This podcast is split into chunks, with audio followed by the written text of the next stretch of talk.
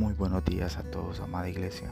Esta mañana quisiera compartir un devocional ah, que el Señor ha puesto en mi corazón y es importante que nosotros en estos tiempos seamos llenos de la palabra de Dios. Dice Mateo capítulo 4, versículo 4. El Señor le responde a Satanás, no solo de pan vivirá el hombre, sino de toda palabra que sale de la boca de Dios. Creo que para nosotros el vivir fundamental para cada cristiano, para cada hijo de Dios, su palabra.